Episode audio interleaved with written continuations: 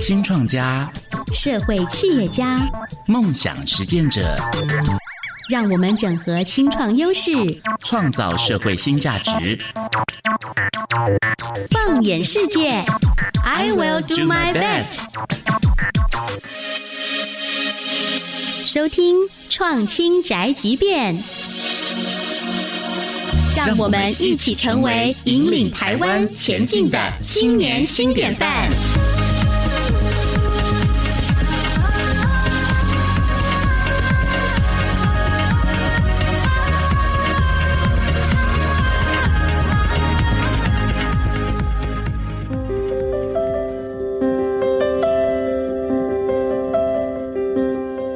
听众朋友，这里是国立教育广播电台创青宅急便节目，我是本集的主持人庭硕。那每个礼拜二的下午五点二十到六点呢，节目都会陪着你在空中去探索台湾当代的青年朋友们怎么用自己的创新行动去回应他们所关心的社会变迁。在今天这一集节目之前，哈，其实我想要问问听众朋友，你觉得未来跟过去的关系是什么？对，那我自己记得啊，就是我在大学的时候呢，我修过社会设计的课程，然后那时候老师呢就很强调提醒我们一件事，就是说我们在看到任何很酷、很棒的概念，说哇太棒了，为什么台湾没有呢？在问这件事情之前呢，我们要先问，在那个地点，在那一个情境之下，在那一个社会能够发生这一件事情，那那个社会拥有的社会条件是什么？那所有我们能够走到未来的地方，其实都是从现有的这个社会条件去长成的。那二零一九年呢，其实就是我们政府的地方创生元年。那我们来谈谈，到底我们台湾要怎么理解这一个从东洋来移植过来的一个名词？那它在台湾在地的适应啊，或是我们本身的这个社会条件到底是什么样子的？那我们今天邀请到的来宾，地方创生未来是二地居，哎，这一本新书的作者林成义老师，今天的节目呢，会请成义老师来跟我们谈谈说，哎，地方创生这样的一个名词，或是说这样的一个发展概念，在过去台湾有的条件，未来它可能会变成什么样子？那在正式的访谈之前呢，我们先来听听陈毅老师的青年一句话。青年一句话。这是新典范青年献给台湾未来发展的一句话。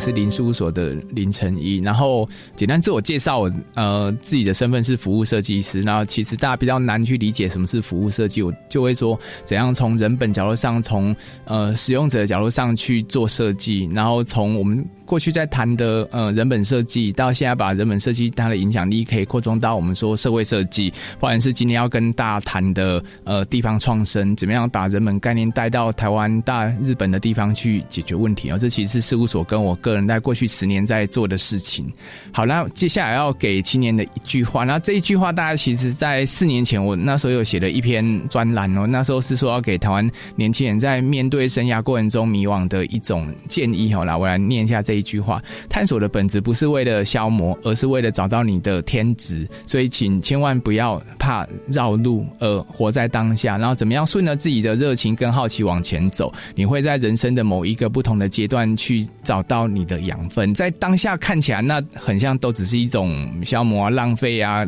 但到后来你会觉得说这些养分对于你的人生会非常有意义。然后最后有一句短短的话想送给大家，就不要停止对于未知的探索，人生值得一生悬命的去追求。谢谢。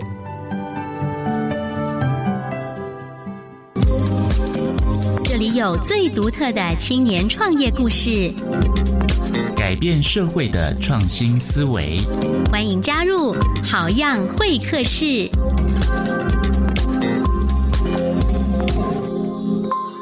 各位听众朋友，欢迎回到国立教育广播电台《创新宅急便》节目，我是本集的主持人庭硕。今天我们邀请到的来宾呢是林事务所的林成义设计师。嗯，大家早安，我是林成义。哎，成义，嘿，是。就其实讲服务设计师，大家其实不太能理解到底是设计什么。你讲设计师啊。基本上就会说我的头发要在耳朵上几公分，是头发少一点之类。对，所以服务设计啊，你的领域啊，它的设计是什么？对，因为我们过去对设计的认知定义可能就是视觉啊、产品啊，但在这个我们说体验经济时代，大家一直觉得说服务体验流程都需要透过一个从使用者还是说从人本为核心的过程中去做优化、做规划，所以慢慢大概在十几二十年前，其实从德国开始，他们去倡议说 service design 服务设计这样的一个新的学门。service design 对，然后慢慢的，我觉得也是刚提到的体验经济时代是两千年，慢慢的我们觉得体验是有价，体验是重要的。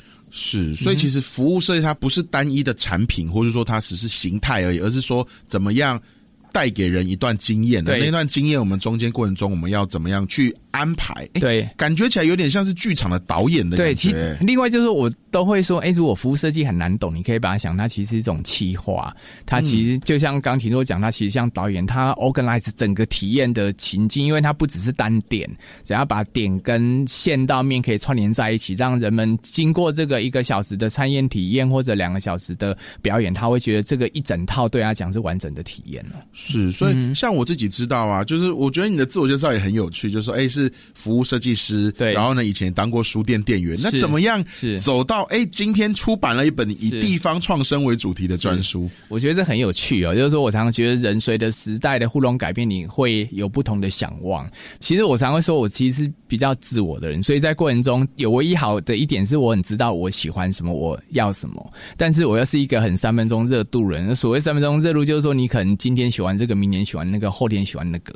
所以你有很多的兴趣听起来会被老师抓起来打屁股的人。会啊，从小是那种爸妈觉得你很麻烦，因为不知道你在做什么，怎么你一下子说你要游泳，一下你要散步，一下你要围棋，你要什么？但是我觉得那个背后的一个核心点是好奇心，就是我一直觉得自己是一个从小有好奇心，不断想去探索。其实探索了那么多年，到四十岁我还是不太知道我到底喜欢什么，但是每年都可以找到你喜欢的事情，然后不断的往前走。所以像大概五年前写一篇专栏，在谈说三年四个月嘛，那某种上是呃念了很久的书，然后毕业之后呢，做了三份工作。当你把三年四个月乘以三的话，是十年，所以我们说十年磨一剑。所以我之所以会出来做林事务所，做更多更贴近自己想望的事情，某种上就是有三份工作的历练，各做了三年四个月，然后加总起来是十年。十年，我说十年磨一剑，那一那一剑到底什么？就是磨到你觉得你有一些专业上的训练，你可以来做一些更有个人气味的问事情。然后这样的事情，我觉得我也受一个呃还蛮有名的人的影响，就詹宏志。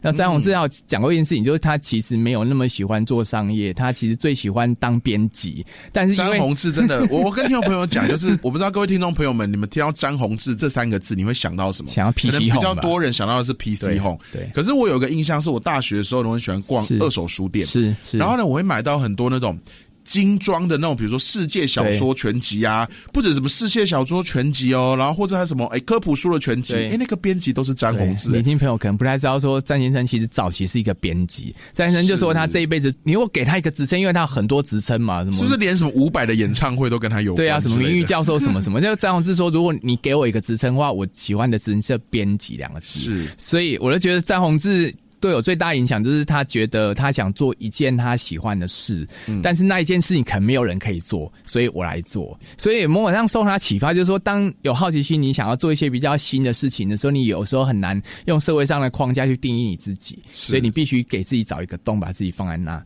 因为这个社会上没有寄存的洞，所以我们应该要自己挖。对对，自己挖洞比较快，不然的话，你反而会在既有的洞里面觉得不太符合，然后让你觉得不适应等等的。所以，如果社会上嗯没有你舒服的洞，我们就自己挖一个。对啊那么回到这一个更大的洞好了，对地方创生未来是二地居这本书，就是地方创生其实有很多的主题可以谈嘛。对怎么会？你是为什么会选择从二地居这件事情来作为这一个书的标题？对，好来谈一下，就是说我今年不断在整理一件事，就到底我喜欢什么。就像刚刚听说讲，我太有好奇心，我做那么多不同的事情，地方创生、社会设计、服务设计，那么多，大家可能觉得凌晨一到底在做什么，每个时间很关心不同事情。但我到后来自己去整理自己这几年的思绪，我觉得其实我关心是未来，好到底未来的时代是怎么样？大部分人只要谈到地方创生，想到了。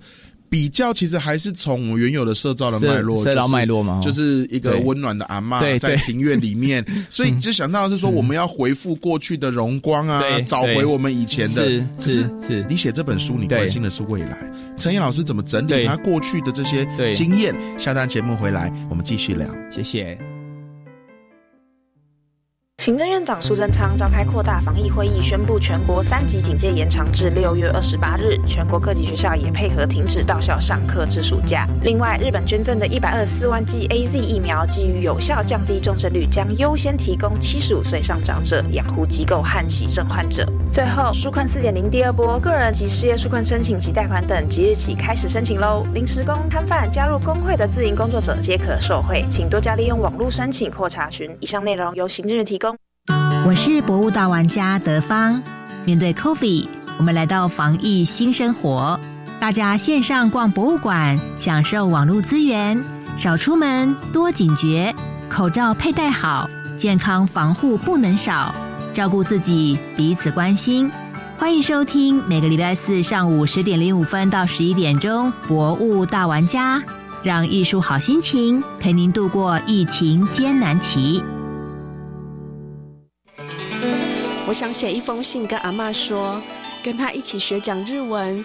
真的很快乐。我可以把你们互动共好的故事拍成微电影，参加给祖父母的一封微电影情书活动，就有机会获得奖金五万元哦！真的哦！高中职及大专校院的学生都可以参加，即日起到七月三十号报名。活动消息公告在乐龄学习网。我要参加。以上广告是由教育部提供。Hello，大家好，我是保卜。现在正陪伴你的是教育电台。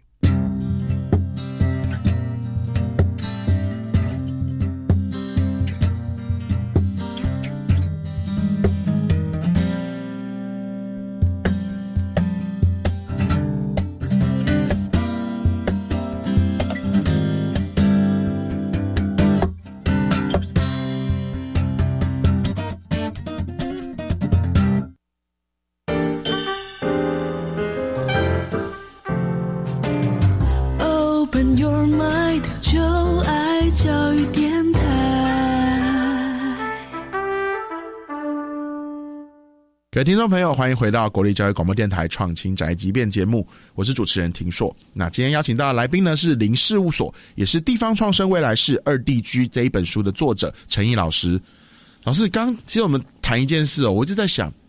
当你跟别人说啊，哦，我在做地方创生，或是我在做社造。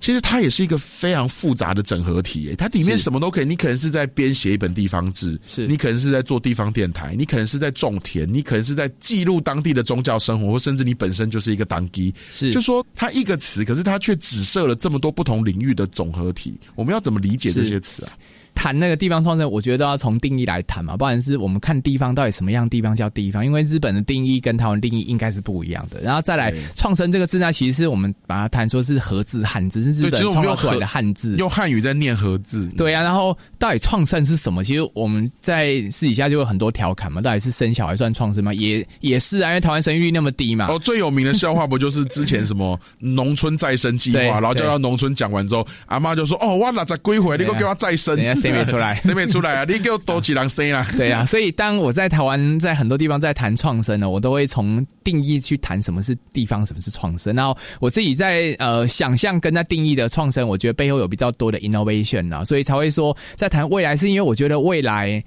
台湾的科技，这本书才是地方创生未来式。对对，所以我给这本书定义是叫地方创生未来式，因为我觉得地方创生现在是进行式，然后进行式其实我们很容易见树不见林，还是说我们在当下我们看不到自己的一个。活动或者脉络，反正是我们可以抽离一下，把往后十年、二十年去看未来的台湾。哎，为什么在这个时代要去谈未来？是去谈二力局？就我在觉得说，哎，随着很多环境跟呃，不管是人工的、自然的改变，我觉得我们对未来如果有很多的憧憬，呃，非常多导入创新的元素的话，相信台湾的未来是不一样的。那这样子，我们在谈创生就不会觉得很阿脏，就觉得哎，好像就什么事情都不能动。我觉得有一个感觉，好像我们必须要背负着某些东西，要拖着某些东西。这些东西当然，这些是我们的一部分。可是，可是当我们没有看到。下一个十年，我们就不知道为什么我们要继续拖着这些东西。对啊，但是基本上想谈这个事情，某种上，因为大招台湾的社造也发展了一二十年，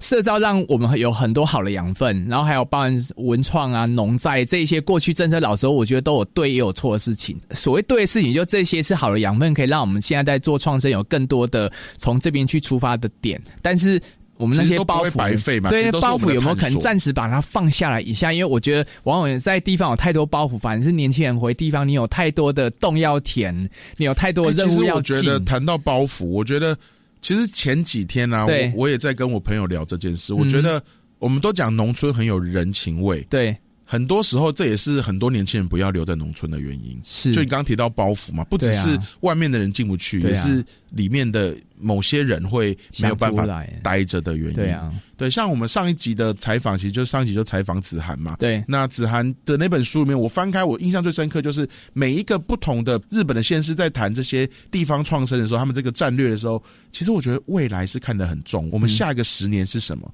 在台湾这件事情比较少被提到，嗯台湾反而还会比较多提的，可能是过去。对我们过去的十年是什么样子？过去非常棒过去二十年是什么样子？可是我觉得这有一个根本性的不同，是台湾曾经经历过一些呃政治上的行动，让我们不能去认识自己的过去，所以我们还在这一个坑里面。我是觉得提多讲的非常非常对啊！我觉得这个其实回到台湾跟日本的民族性，跟台湾跟日本过去的发展嘛不一样。对，所以老实说，我们很不习惯去思考未来。那我跟大家举个例子，三年前有机会跟那个很帅的三崎亮老师，我们在台东有个小合作，在做 workshop 过程中嘛，然后就带部落的青年跟阿公阿妈去思考未来。大家很难想象，五十岁的人，他其实我们让他想象十年之后，他画一个坟墓给我，告诉我说：“老师，我们从来没想过未来，我们真的有未来吗？我们未来也不是我可以决定的。”所以我觉得，哦，我觉得很多数人是这样子的心态。哎，这个很可怕，就是未来不是我能够决定决定的，我觉得你是被支配的。是是是，对对对，这个东西其实并没有真的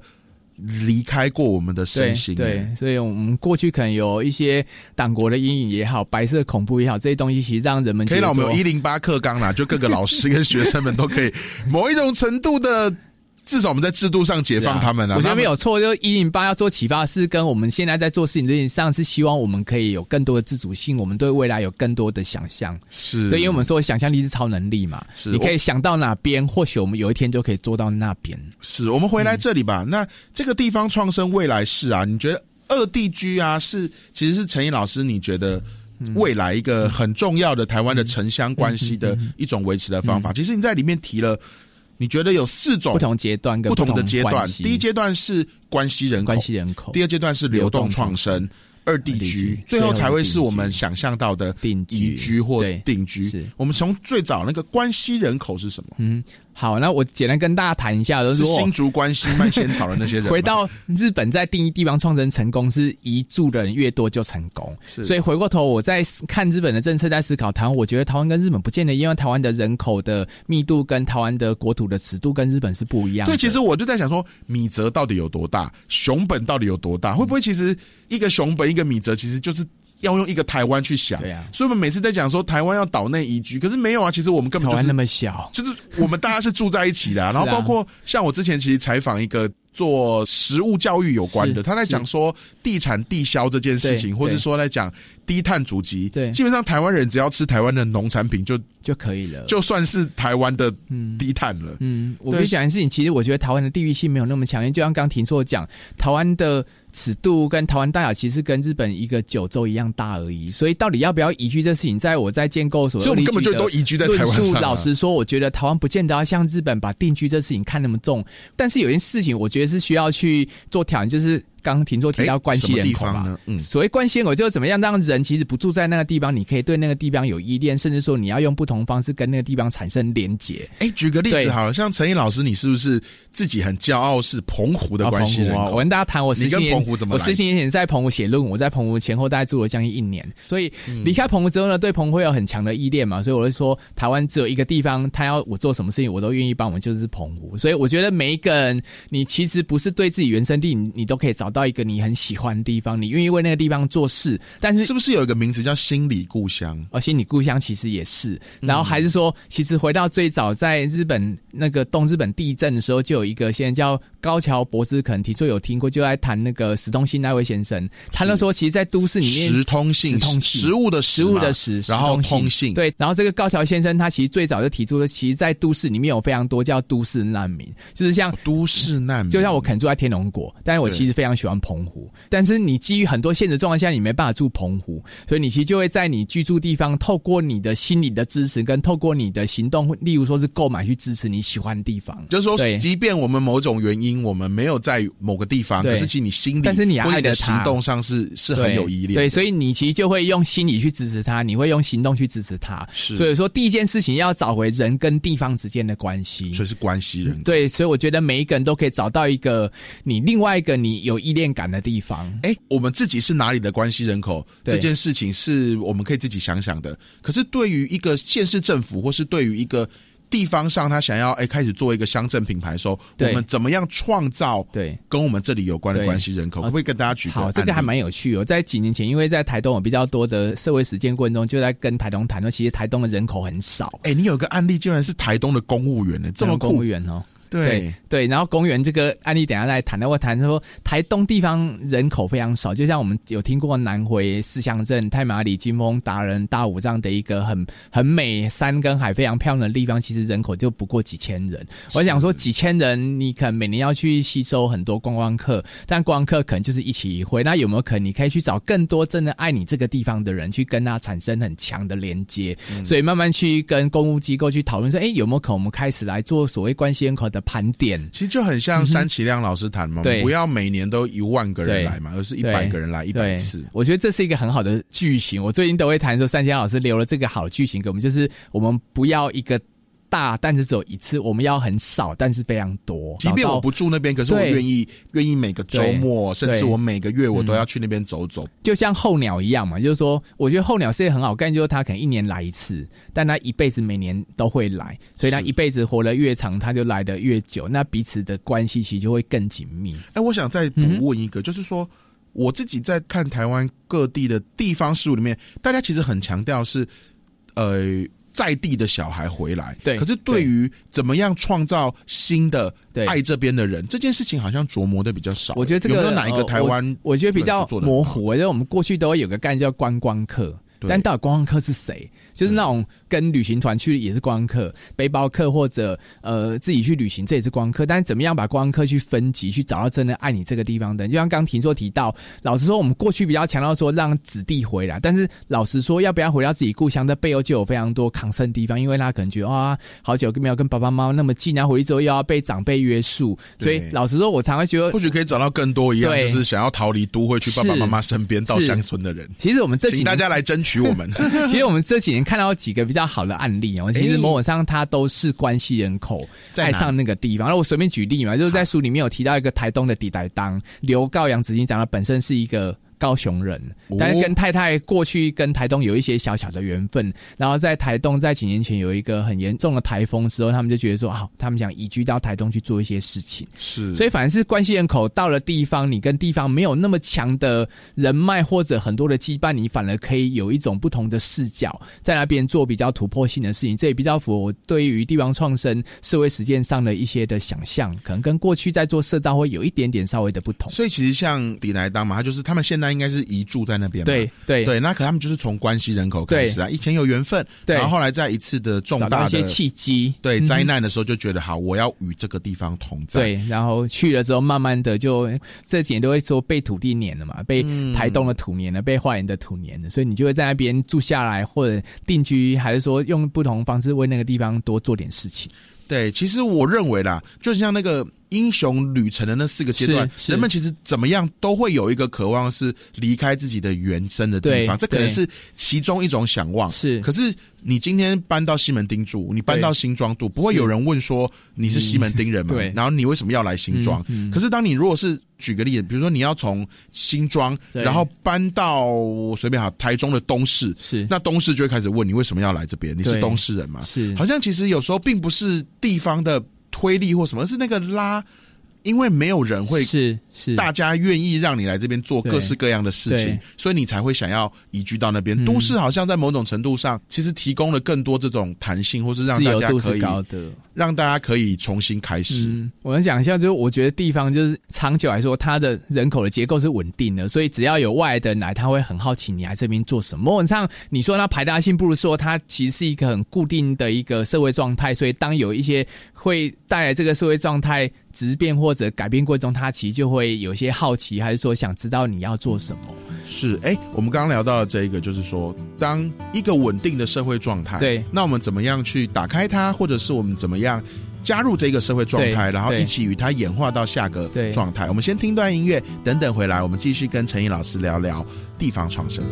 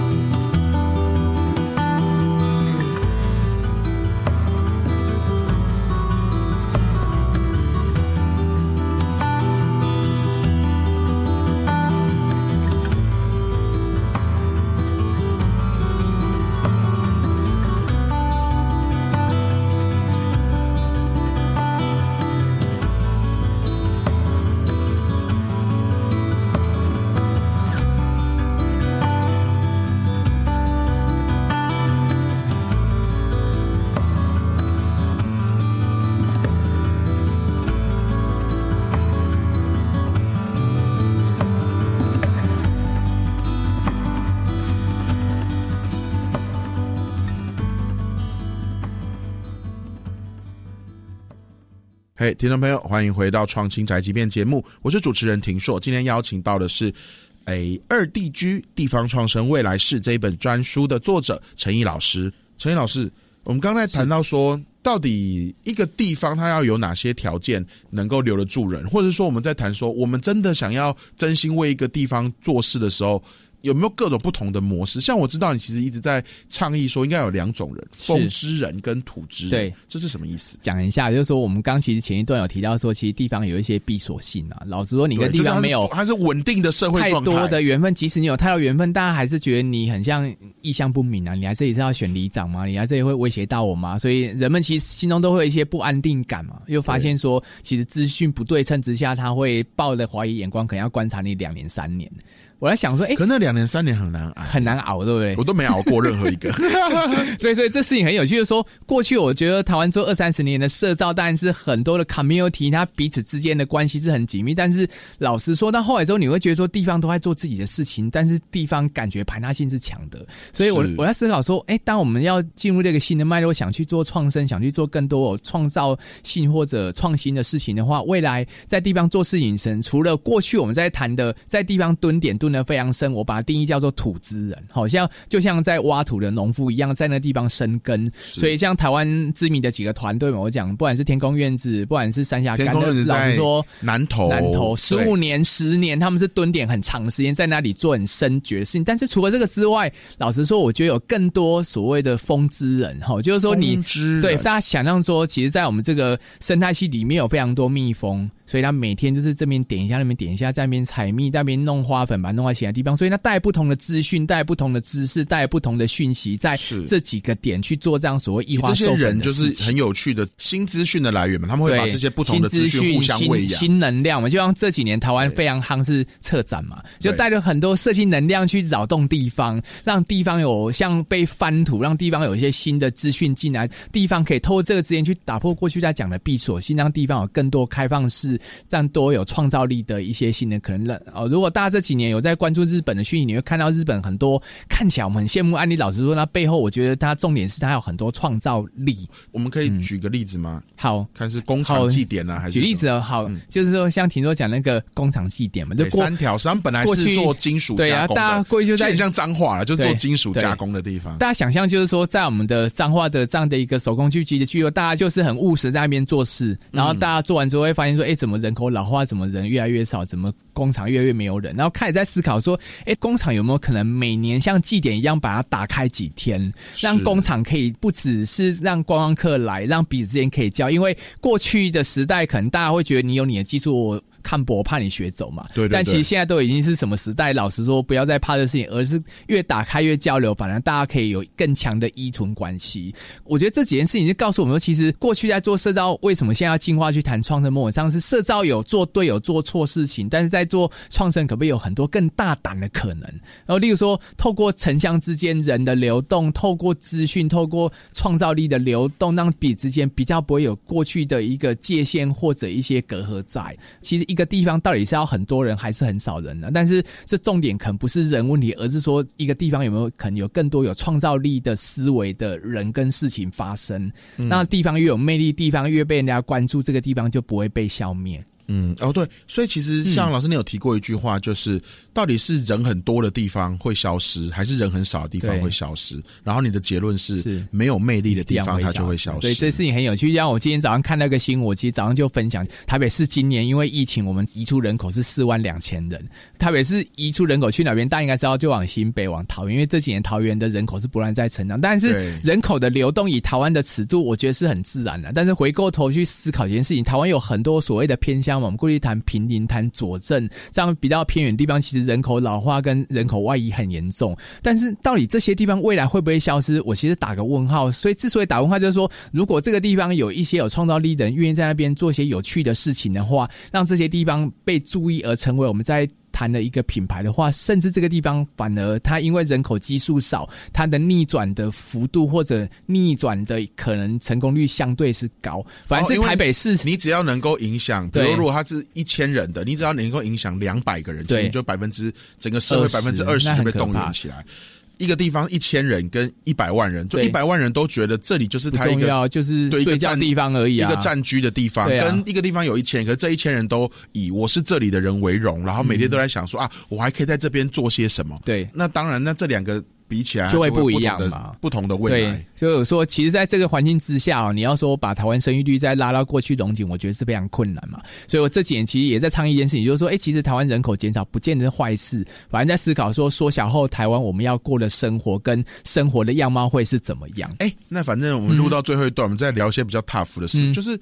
我在看日本的一些讨论啊，其实真的。也有一派的讲法是说，就主要是从防灾的观念，就是说有些地方啊，其实真的是大自然在使用的地方，嗯。比如说不管是里山里海啊，或是它可能是行水区啊，然后它就是灾防的边坡啊，嗯就是人口减少，其实有些地方其实可以还给大自然。是，我觉得这个事情其实像婷说讲，其实非常困难。但是我觉得，之所以要谈地方创生，就是我希望他有更多的破坏式的思维啊，破坏式的做法。老实说，我们在谈再多现代的事情，它有太多的框架很难去打破。所以，与其这样，有没有可能我们把那个东西先纵深先拉到未来去思考？那未来你想要什么生活？然后，如果未来我们希望说，我们可以在共聊，我们可以在淡水有一个怎么样的生活，再去思考，那怎么样我们可以达到这样的一个生活？讲到这一个观念啊，其实跟我在去年的时候，我去年有上过一个非常 tough 的课，就是那个大道城那边，然后就是早稻城的课。他在谈街区经济的时候，嗯他在讲说，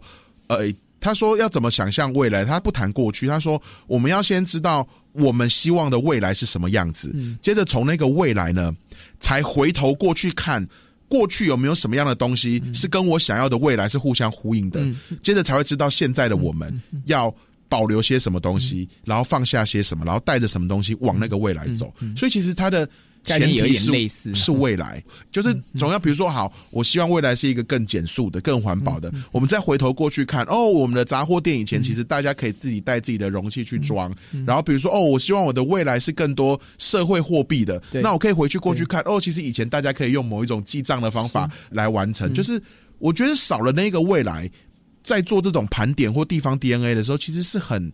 不踏实，会觉得我、我到底在做什么？我跟大家分享一件事啊，其实每次在谈未来，还是说有时候在带 workshop 的时候，我会请大家想象未来，但是要把你自己放在里面。想象，大家听众朋友可以把 IG 拿出来，就是发现动，就是当你在想象未来要长什么样子的时候，我们要把自己放在里面。对，因为你没有放在里面，你只在想象别人的未来，这时候我们就会随便乱想嘛，啊，把它想的很夸张。但是当你想象未来，你就想说，这事情跟我是有 accountability 的，这其实跟我是有一个承诺在的。所以，让你想象你的五十岁，你希望过什么样的生活？然后，如果我真的很具体去想出来后，我就可以去想，那我要怎么达到这样的一个生活？是过去我们比较少有这样的一个训练呢。我们过去其实台湾都很务实嘛，我们要一步一步，我们要去做好街坊关系等等。其实我们刚刚谈到说台湾的务实啊，或是说我们大家比较不敢谈未来啊。对，其实我知道你书中也有提到说。台湾如果想要发展这样的诶城乡关系的互动啊，或什么，其实很重要是一个支持系统。对，那你有提到了十六个挑战，你可以跟听众朋友分享几个你觉得跟刚我们提到的台湾的社会条件一样，几个重要的。挑战是我们应该要放在心里的。好，这是用这事情呢，就是说从过去在陪伴几个青年团队在地方实践过程中所看到他们在地方实践过程中所会碰到的一些问题啦。那所以我觉得这十六点的梳理过程中，也会让我想象啊，这事情太难解了。你要有一个系统，例如说是一个据点，可能是有活动，可能是有个。呃，卡内选的一个模式，让人在那个地方，他至少他可以知道在里面吃饭，他要认识人，他要怎么样开始一个工作。对，当一个三十岁的人跟他的旁边五六十岁的陌生邻居处的不好的时候，他可以躲去哪里，然后发现其他跟他一样过得不好的三十岁的人。对，可是怎么样，我都还留在那个地方。对，哎，其实就很像，很像我们之前节目采访过那个地位手铁的的那个敬伟主编敬伟，然后他们最近一期的那个杂志的主题就是秘密空间。对，他很。重要，有什么地方是人们可以好好躲起来的？嗯，对，其实这也是支持系统。这个我觉得很重要。就当你从关系人口到你想移住到那个地方，但你可能就是呃奋不顾身进到的地方，大家发现说大家都一用眼光在看你，大家都在看你哪时候会离开，大家都在看你哪哪时候会失败。那那时候如果有一个可以同同理你的人，可以跟你更接近的一个像界面一样的人，他可以支持你在那个地方可以蹲下来三个月、半年，慢慢其实人们跟地方关系才。会好好的去建立。好啦，我这边就郑重呼吁政府单位先补助，不是有那个长照系统嘛？我们就弄一个地方创生系统，然后先补助那个巡回的咨商师了。我觉得这件事蛮重要的。但是跟大家讲一下，其实咨系统这个概念其实谈了几年嘛，就是这几年其实政府机构已经开始在重视这件事情，不管是国国发会，不管是教育部的呃新发署，其实在今年开始都会有很多的机制在台湾的不同地方去建置所谓的支持系统。是。我我自己觉得啦，有时候我们常常会希望谁上任了，这世界就不一样了。对，哪一个政策出来了，今年之后就改变了。我刚在提，哎，彼此的依存关系在谈未来。我举我的例子好了，我第一个所呃蹲点的地方在诶大概三四年，其实在平陵。嗯，刚提到说我们一起谈未来嘛，其实一直到我平陵的那一个据点，就是因为一些原因，我必须要离开那里的时候，在。正式把钥匙交给房东的前三天，我们办了一个讲座，然后我们请了在猫空的一个师傅，然后来谈茶产业的创新。嗯，然后那一场讲座呢，报名了。我没有记错的话是三十个，然后都是在平林四十岁以下的年轻人，不容易啊。然后大家，大家当然大家主要是为了听那个猫空的师傅，因为他产业做的很成功。是。然后在那一场活动呢，每个人就要写三张便利贴。那第一个就是说，哎，自己能够贡献什么？然后其中有一张就是觉得平林未来十年他应该是什么样子。然后最后一张就是你觉得在那一件事情里面自己的角色是什么？嗯。这件事情四年，嗯，就我从二十三岁。做到了二十七岁，然后这件事情才发生。虽然发生完之后，就是两天后那个空间就关门了，那铁门就拉下来。可是后来我回头看，这真的是不急。我们虽然今天谈了很多啊，台湾以前怎么样，所以人家怎么样？你看人家日本都可以怎么样啊？其他国家社会条件，可是我们要给自己更多的时间。很多事情是急不得的。是，如果我们都被我们我。啊，其实就像野放动物一样嘛，你你一个被人工饲养那么久的台湾猕猴，然后你稍微动保中心照顾个半年，然后你就希望它丢到树上，它就开始可以加入那个树的新的猴群，自己然后它还会回来找食物吃。对，所以我觉得真的，大家就像最后陈毅老师提醒我们，就是不急，我们其实很多事情我们都在对的路上走，给。给我们所爱的这片土地再多一点时间，然后不要忘记在想象这个未来的过程中，我们也是其中的一员。那今天很开心哦，创新宅急便能够邀请到林事务所的林成义老师，然后带来他这一本新书《地方创生未来式二地居》，然后跟我们聊了很多，我们能够怎么样一起。诶想象未来，然后从过去我们台湾的这个土地上的 DNA 呢，去找到养分，然后一起互相依存，然后一起走向更好的明天。那这里是国立教育广播电台创新宅急便节目，我是主持人婷硕。每个礼拜二的下午五点二十到六点，节目都会陪着你在空中去看见台湾当代的青年朋友们怎么透过自己的 innovation，透过自己的创新行动去回应他们所关心的社会变迁。我们下周同一时间空中再会，拜拜。